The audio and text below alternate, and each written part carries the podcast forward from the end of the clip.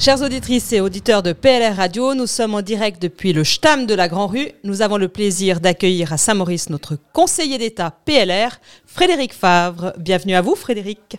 Merci beaucoup. Merci d'avoir accepté notre invitation. Nous allons passer un moment ensemble pour évoquer les élections communales à venir, mais aussi pour parler euh, de politique cantonale et euh, des quelques dossiers chauds du moment. Vous êtes notre troisième invité hors sol, entendez, euh, qui ne vient pas de Saint-Maurice. Il y a eu ici à cette place avant vous le chef du groupe PLR au Grand Conseil, Christophe Cléva, et notre conseiller national, Philippe Nantermo. Première question traditionnelle que nous posons à tous nos invités. Vous pensez quoi de cette radio? Alors moi je trouve que c'est complètement fou. Je pense qu'il n'y avait que le PLR pour faire ça, parce qu'il fallait vraiment quelque chose d'innovant. Et euh, là où tout le monde euh, creuse en disant mais comment on pourrait faire? Il faut être proche des gens, il faut, trouver de nouvelles façons. Ben vous, vous l'avez fait et, chapeau. Bien, merci. Nous transmettrons. Euh, Venons-en au premier volet de notre interview, les élections communales. Vous visitez volontiers les sections, hein, comme la nôtre, qui sont en campagne. Êtes-vous confiant pour les élections du 18 octobre? Est-ce que l'ambiance est à la gagne? Alors moi je suis très confiant parce que ce que je vois, et c'est vrai que je, je, passe dans beaucoup de sections actuellement parce que je trouve ça fantastique euh, de voir eh bien, toutes les personnes qui, qui s'impliquent pour le PLR.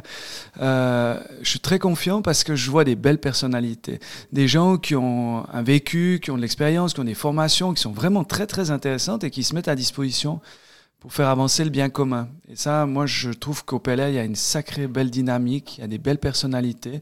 Et je trouve que, en tout cas, de ce que je ressens, les campagnes sont dans un bon esprit. Et euh, vraiment, je souhaite bonne chance à tout le monde. Une campagne, c'est jamais évident. Et là, en tout cas, pour le PLR, je la sens bien. On dit que la politique des partis au niveau communal, c'est pas toujours euh, euh, très important, que ce sont surtout les personnalités qui font la différence plutôt que les partis. en résumé, on fait de la politique que pendant les élections? Je crois pas. On fait de la politique chaque fois qu'on doit prendre une décision. Et, ça, il faut le rappeler souvent euh, aux gens parce que la politique a ce, cette connotation un petit peu spéciale des fois, alors que s'impliquer pour gérer euh, la cité, hein, comme on disait à l'époque, c'est faire de la, politique. Par contre, ce qui est important, c'est de rappeler les valeurs qu'il y a derrière euh, les personnes, les valeurs qui les animent et qui, animent le parti.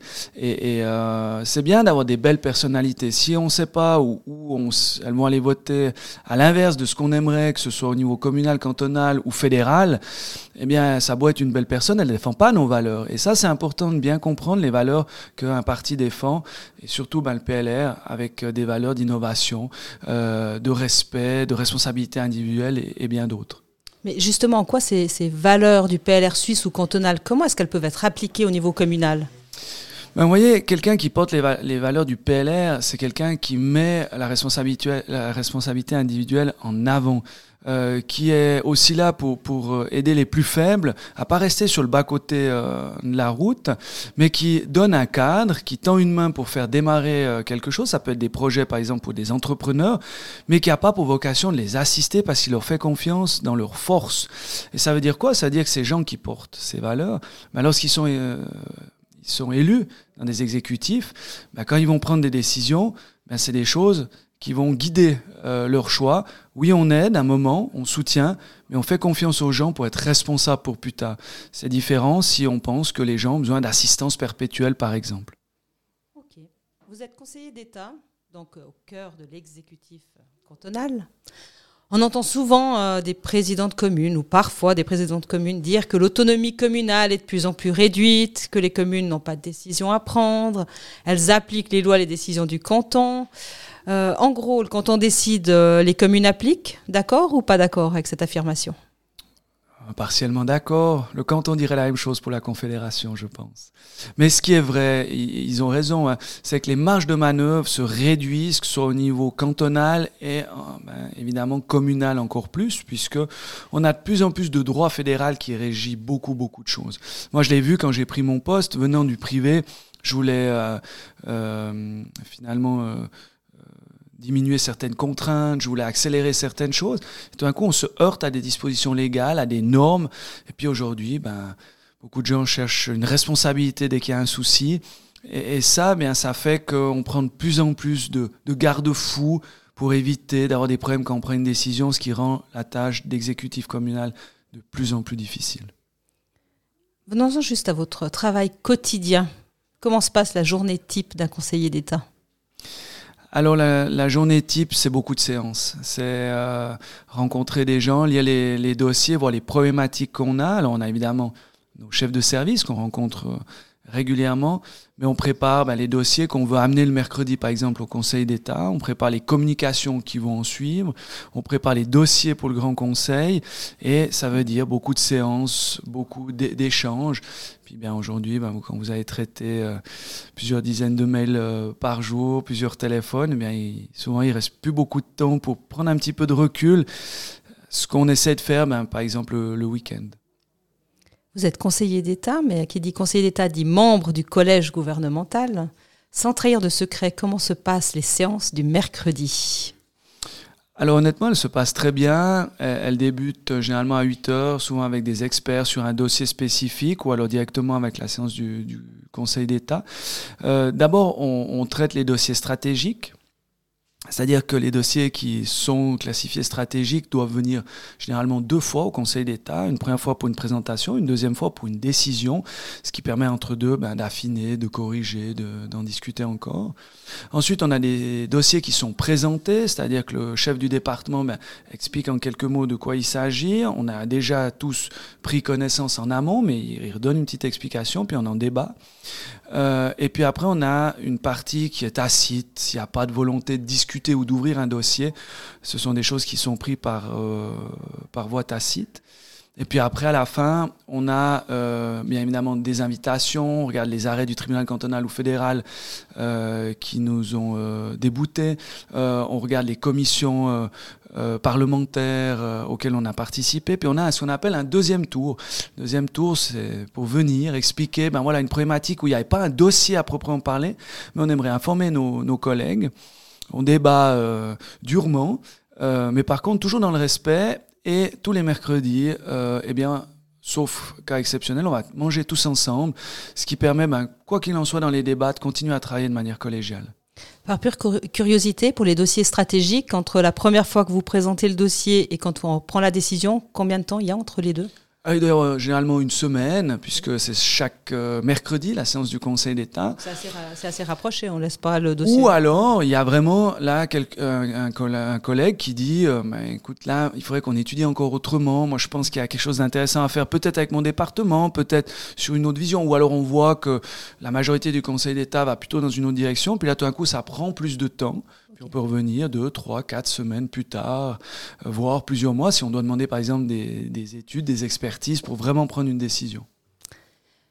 Vous êtes euh, chef du département de la sécurité, des institutions et du sport. Prenons votre premier département, la sécurité. On va commencer par là. Le Simplon est le seul euh, axe alpin où le transport de matières dangereuses sans restriction est autorisé. la sécurité de cet axe va être améliorée. Est-ce que vous pouvez nous en dire un peu plus? Effectivement, c'est tout à fait correct ce que vous avez dit. Euh, on a discuté avec l'OFRU, ça faisait des années qu'on en parlait. Et aujourd'hui, on est environ à 800 heures de contrôle sur cet axe et on va passer à 8000 euh, grâce à des collaborateurs qui seront financés par l'OFRU, donc qui ne seront pas directement à charge du budget de l'État du Valais, et ce qui permettra bien de sécuriser cet axe. Euh, vous l'avez dit, le seul axe euh, alpin à ciel ouvert où on peut passer avec des matériaux dangereux. Euh, et ces euh, camions vont généralement soit sur les sites à Viège, soit euh, dans le Chablais, sur Montaigne, donc ils traversent tout notre canton. Il y a beaucoup de choses qui ont été vues lors de contrôles qui, qui font des fois un peu froid dans le dos, des camions qui viennent souvent d'autres pays avec les normes de sécurité qui ne sont pas du tout respectées. Et là, on, on veut vraiment éviter à terme une catastrophe. Et puis euh, transférer ce transport euh, de matières dangereuses sur le rail, possible, pas possible? Bien sûr, il y a certaines choses qui sont possibles, mais là on est vraiment au niveau de la politique fédérale. Euh, et c'est là l'élément intéressant. Vous avez eh ben, une, commune qui pourrait avoir par exemple une entreprise qui va être livrée de ces matériaux dangereux. Qu'est-ce qu'elle elle peut faire? Un canton qui gère bien le territoire cantonal, qu'est-ce qu'il peut faire? Puis au niveau fédéral, il y a autre chose qui pourrait être fait, entre autres le transfert de la route au rail. Alors changeons un peu de, de sujet. Euh, vous avez présenté la stratégie pénitentiaire Vision 2030 la semaine passée. Le dossier de Crête Longue date de plus de 10 ans. Pourquoi cela a-t-il pris autant de temps? Bon, Il date même, euh, je pense, de 20 ans. Euh, moi, je suis pas là pour voir pourquoi à l'époque ça n'a pas avancé Il y a toujours des priorités qui doivent être mises dans un exécutif. il y a des budgets qui sont à disposition. Vous l'avez dit, Long, c'est 1931, pardon. Il y avait des conditions de détention et de travail qui étaient plus acceptables. Et là, bah, ça permet de renforcer la sécurité ben, des Valaisannes et des Valaisans, également des gens qu'on détient et des collaborateurs. Euh, aujourd'hui, on en est, et c'est là, le, on parlait tout à l'heure des normes hein, qui, qui s'appliquent de plus en plus au niveau fédéral. On en est à un point que lorsqu'on détient quelqu'un dans des conditions qui ne sont pas conformes, eh bien, ça peut arriver qu'on doit l'indemniser. Utiliser l'argent du contribuable pour aller verser de l'argent à quelqu'un qu'on détient parce qu'on n'est pas dans les normes, ça, je crois que c'est intolérable et on se doit, nous les politiques, de mettre aux normes ce genre d'établissement. Sujet un peu plus réjouissant dans votre département de la sécurité, hein, qui englobe le service des automobiles, il y aura euh, une diminution des émoluments un peu imposé par Monsieur Prix quand même cette euh, diminution? Alors Monsieur Prix avait fait déjà euh, deux euh, rapports qui montraient mais, effectivement une surcouverture et les émoluments, vous savez que la différence avec les impôts, c'est que ça doit couvrir les frais, mais ça ne doit pas permettre d'encaisser de l'argent à d'autres fins. Euh, ce qu'il faut relever, c'est qu'il n'y a pas une si grande différence que ça, puisqu'en Valais, typiquement, le loyer, on le compte pas, euh, les frais d'informatique, on les, on les impute pas.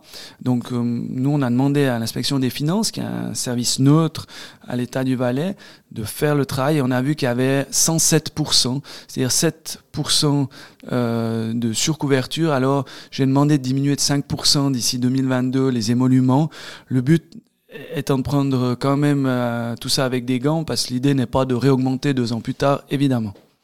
Toujours au niveau du service des automobiles, il y a une prime à la mobilité électrique depuis euh, début novembre. Euh, cela, est-ce que ça va vraiment encourager les gens à changer leurs habitudes? Écoutez, j'espère, parce que aujourd'hui, il y aura une campagne d'information aussi qui sera faite pour expliquer ce qui est vrai, ce qui est faux euh, dans la mobilité électrique au niveau des, véhicules. Il y, a, beaucoup de fake news, euh, comme on le dit.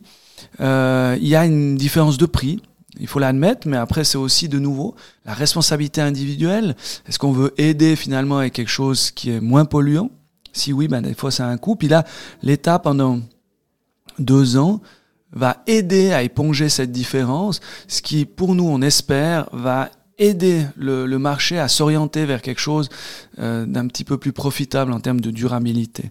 Ce qu'il faut euh, aussi dire, c'est qu'on a le premier projet suisse qui propose une prime à l'achat pour le véhicule et la borne. Là, c'était entre autres euh, en collaboration avec le service de l'énergie de mon collègue Roberto Schmidt. C'est là qu'on voit qu'un gouvernement doit s'entendre parce qu'on fait des meilleures choses lorsqu'on collabore ensemble que lorsqu'on reste en silo dans son département. Ben, attaquons le deuxième euh, de vos départements, les institutions. Il y a une organisation, euh, une cantonalisation des autorités de protection de l'enfant et de l'adulte. Le Conseil d'État a transmis au Grand Conseil un message et un projet de modification de la loi. Vous êtes en charge du dossier. Quelles sont les grandes améliorations? Alors, c'est vrai que le travail dans les autorités de protection de l'enfant et de l'adulte euh, a beaucoup évolué, c'est encore complexifié avec le droit le fait que maintenant, ben, on a des gens qui viennent, monsieur, madame, voir pour les enfants avec des avocats. Et on est parti des champs de à l'époque, faut, faut se rappeler. Les gens qui travaillent essaient vraiment de faire du bon travail, hein. euh, mais je crois qu'aujourd'hui on arrive à la fin d'un cycle où on doit absolument, euh, eh bien, encore aller un peu plus loin dans la professionnalisation et surtout dans l'égalité de traitement. Vous avez en Valais 20% des APA de Suisse donc c'est beaucoup trop.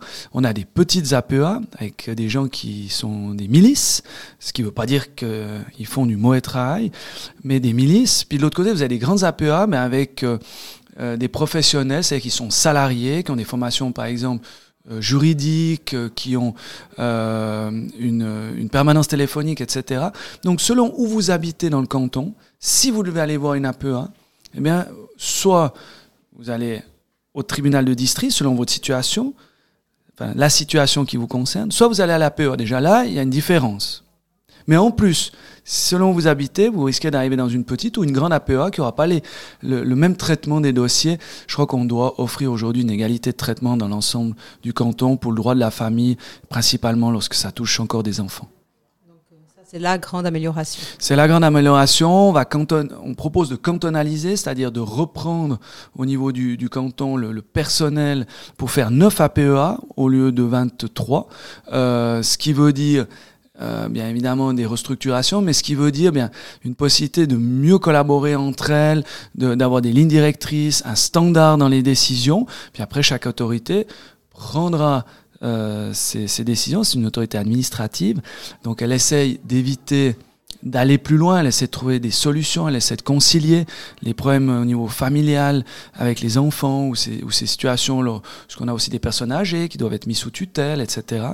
Donc ça, on essaie d'éviter des décisions, mais de trouver des solutions. Mais lorsqu'on doit prendre des décisions, eh bien c'est des décisions qui peuvent être attaquées au niveau juridique jusqu'au tribunal cantonal, voire fédéral.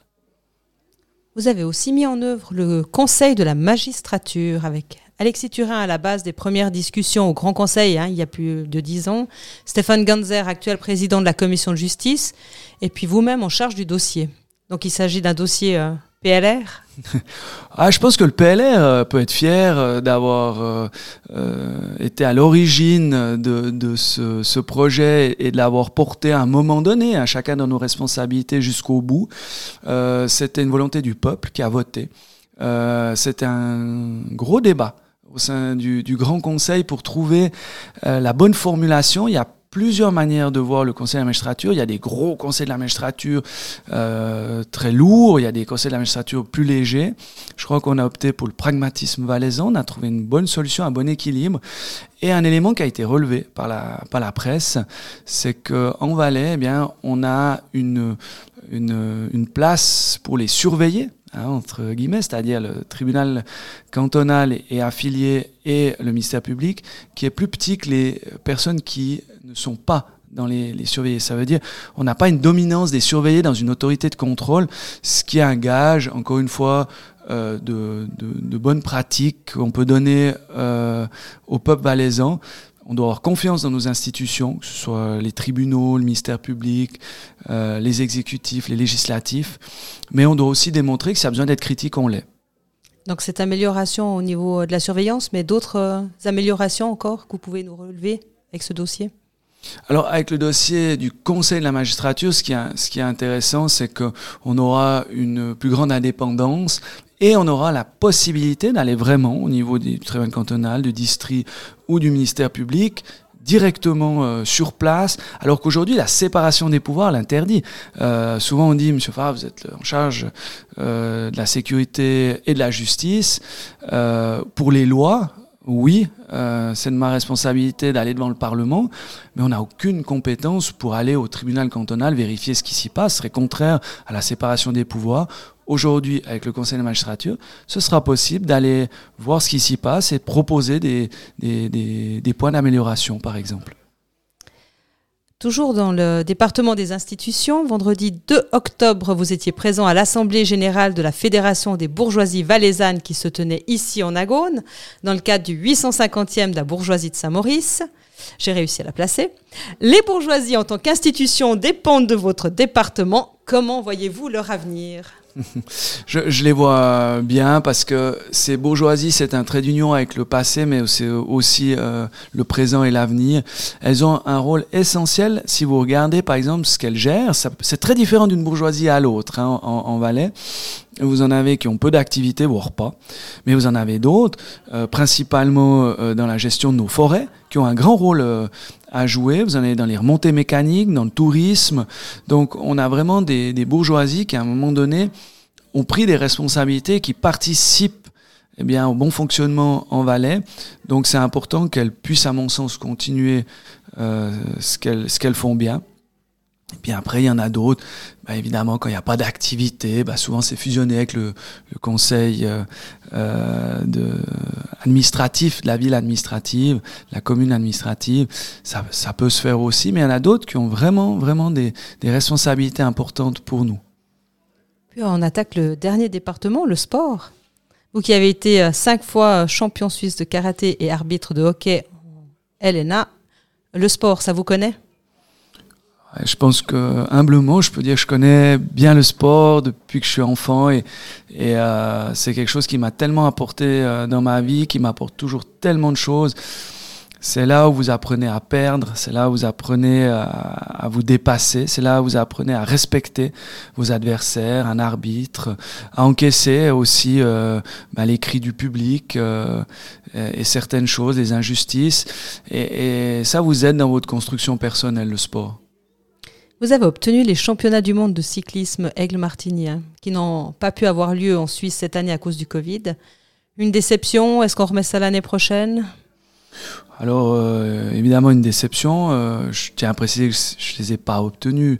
J'ai participé à soutenir des organisateurs, euh, de nouveau, avec beaucoup de PLR, puisqu'il y avait Jean-Philippe euh, Lonfa, il y avait aussi Grégory Deveau qu'on connaît euh, aussi euh, dans la région, il y, il y avait Anne-Laure Couchepin à Martigny ou le syndic Borloo à, à, Aigle. Et là, il y, avait, il y avait vraiment une belle ambiance. Il y avait un comité qui avait fait quelque chose de, de, de fantastique. Euh, on les a gagnés auprès de l'UCI et puis le Covid nous les a volés. Euh, c'est injuste, mais c'est comme ça dans la vie certaines fois. Je pense qu'un jour, euh, on les verra passer euh, dans la région. Grand Montana hein, n'a pas obtenu les championnats du monde de ski en 2025, mais la station est déjà dans les starting blocks pour 2027. Ça va marcher cette fois?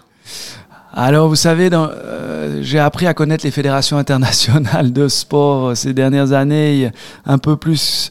Et, euh, typiquement, à la FIS, la Fédération internationale de ski, les, candidatures, je vais pas dire que c'est une liste d'attente, mais euh, c'est un, un, processus politique.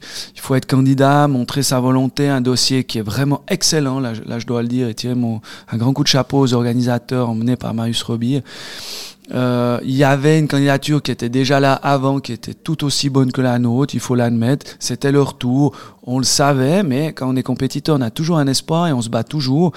Moi, j'ai dit, on a, eu, on a trois balles de match, on avait trois balles de match, on a joué la première, on l'a pas marqué. Maintenant, on doit jouer la deuxième pour la marquer. Question au libéral radical que vous êtes. Le Valais et la Suisse étaient pauvres à la fin du 19e siècle. C'est grâce à l'innovation et au libéralisme entre autres, hein, que le pays est devenu prospère. On voit chez nos voisins européens une tendance de plus en plus forte à s'en remettre à l'État, qui devient même un acteur économique avec cette notion de social-démocratie. Est-ce un danger pour la Suisse et son système? Ah, J'espère pas. J'espère qu'il y aura toujours assez de libéraux radicaux pour défendre ces valeurs, parce que aujourd'hui. Euh, euh, on doit faire confiance dans l'humain, on, a nos qualités, nos défauts, mais on a pu montrer qu'on était capable d'avancer. Euh, un cadre donné qui permet euh, de développer l'économie dans le respect euh, des valeurs humaines. Et ça, je crois que ça a toujours accompagné les libéraux radicaux qui ont fait la Suisse moderne depuis 1848. Et, et euh, de partir de là, de tomber dans cet état providence à qui on s'en remet dès qu'on a le moins de soucis, c'est déresponsabiliser les gens. Et l'économie privée, les, les, personnes qui ont envie d'aller de l'avant trouveront toujours des bonnes solutions. Euh, on doit garder un cadre bienveillant, on doit peut-être aider justement quelque temps ceux qui ont besoin de se remettre en selle. Mais je dis toujours que quelqu'un, euh, pour qu'il ait la meilleure des dignités, il aimerait un travail et être épanoui, pas toucher des subsides. Dernière question avant le mot de la fin. Vous êtes très impliqué dans l'égalité homme-femme. Pourquoi c'est un sujet primordial pour vous? C'est un sujet primordial parce que depuis toujours, j'ai beaucoup de respect, que ce soit pour ma maman à, l'époque et, ma femme aujourd'hui ou mes, filles, euh, de la même manière que les garçons ou mon, papa. Et euh, je vois pas pourquoi on ferait une différence. Par contre, c'est vrai, euh, je viens du monde privé, dans les ressources humaines, euh, j'ai vu beaucoup euh, de discrimination, souvent involontaire, de la part d'hommes qui savaient pas comment faire, qui privilégiaient certaines, certaines choses par réflexe. Et euh, si on regarde aujourd'hui, bien, euh, quand on est arrivé ce Conseil d'État en place, il n'y avait aucune femme chef de service. Il y en avait eu une dans le passé. Et aujourd'hui, mais il y en a trois. Moi, j'ai nommé la première femme chef de service à temps partiel.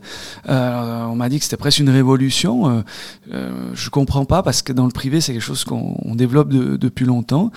Et puis, ben, si on regarde euh, les préfectures, qui est historiquement très masculin, ben, cette législature, on a eu 40% de nomination de femmes. Donc, quand on veut, on peut. Euh, et je crois que ça démontre à quelque part qu'une femme, elle est tout aussi compétente qu'un homme lorsqu'elle met en avant ce qu'elle sait faire et ses compétences.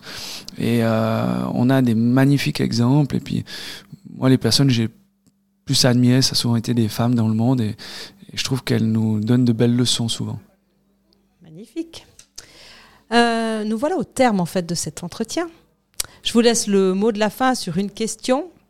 Vous pourrez compléter. Pourquoi nos auditeurs et auditrices devraient soutenir les listes PLR pour ces élections alors, en soutenant le, les listes PLR, on soutient des valeurs, les valeurs libérales radicales. Le fait euh, de soutenir ceux qui en ont vraiment besoin à un moment donné, mais surtout de permettre aux gens d'être autonomes et de faire appel à la responsabilité individuelle. De ne pas être une béquille pendant toute une vie, mais d'être une béquille au moment où on en a besoin. Et euh, pour ça, on doit avoir des conditions cadres pour créer de l'emploi. Créer de l'emploi, c'est créer des places de travail. Et trouver un travail, c'est gagner une dignité, une place dans la société.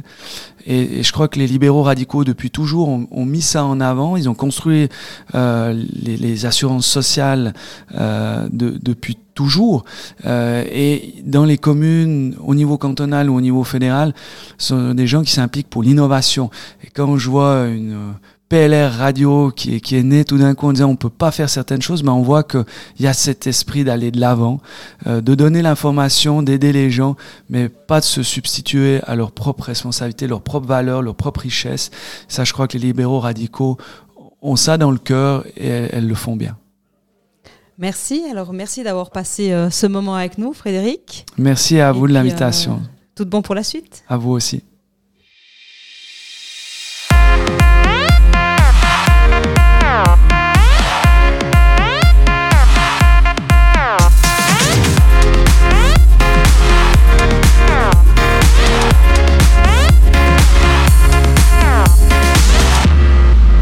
Écoutez PLR Radio.